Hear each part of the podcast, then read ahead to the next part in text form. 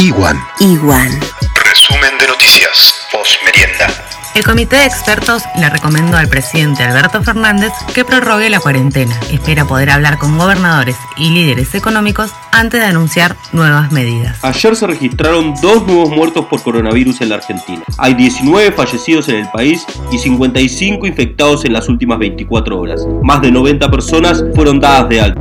En el marco de la cuarentena hubo 13.000 infractores en Argentina. Además, 1.146 vehículos fueron secuestrados. Europa sin tregua. España reportó más de 800 nuevas muertes por coronavirus, su peor balance diario, y ya son 6.528 las víctimas fatales. En Italia confirmaron 756 nuevas muertes y el número total de víctimas fatales supera los 10.500. Donald Trump, a contramano, aseguró que no es necesaria la cuarentena en Nueva York, a pesar de que el estado ya cuenta con 59.000 casos y que supera las 2.000 muertes. Tienen más contagiados que China. El Malbrán deja de ser el único centro de diagnóstico. Se suman 35 laboratorios para detectar el coronavirus.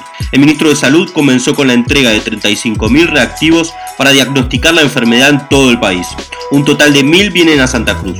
El gobierno nacional asistirá a argentinos en estado de vulnerabilidad varados en el exterior. Mientras tanto, en Río Gallegos, mañana le toca a los pares. El cronograma para ir al súper entra en vigencia. Los pares van los lunes, miércoles y viernes. Los impares los martes, jueves y sábado. Para los adultos mayores hay horario especial de 12 a 14 horas. Los domingos cerrado por desinfección. Dieron de alta 24 personas y bajó a 29 el número de casos sospechosos en Santa Cruz. Sigue golpeándonos otro flagelo, el del suicidio. Esta vez fue un joven de Julia Dufour quien se quitó la vida. Obispo Online. García Cuerva brindó la misa del domingo por streaming. Dijo que en este tiempo lo que no podemos hacer es aislarnos del corazón. Tenemos que estar unidos, tenemos que tener en mente a los más necesitados. El Papa pide priorizar la vida ante la economía para evitar un genocidio virósico.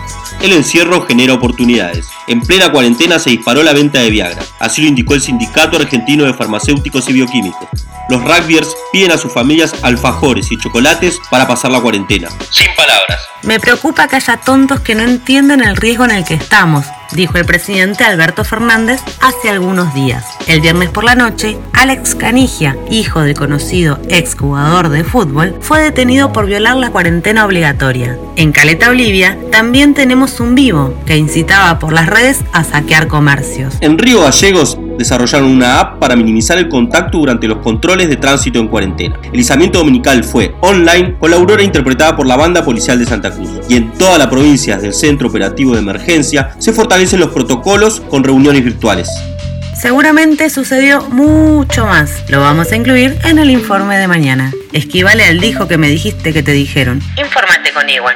Hay nueve casos positivos en Santa Cruz. Pronta recuperación para ellos. Recuerden quedarse en casa, gracias a quienes nos cuidan en las calles. ¡Quédate en casa! iguanradio.com.ar 939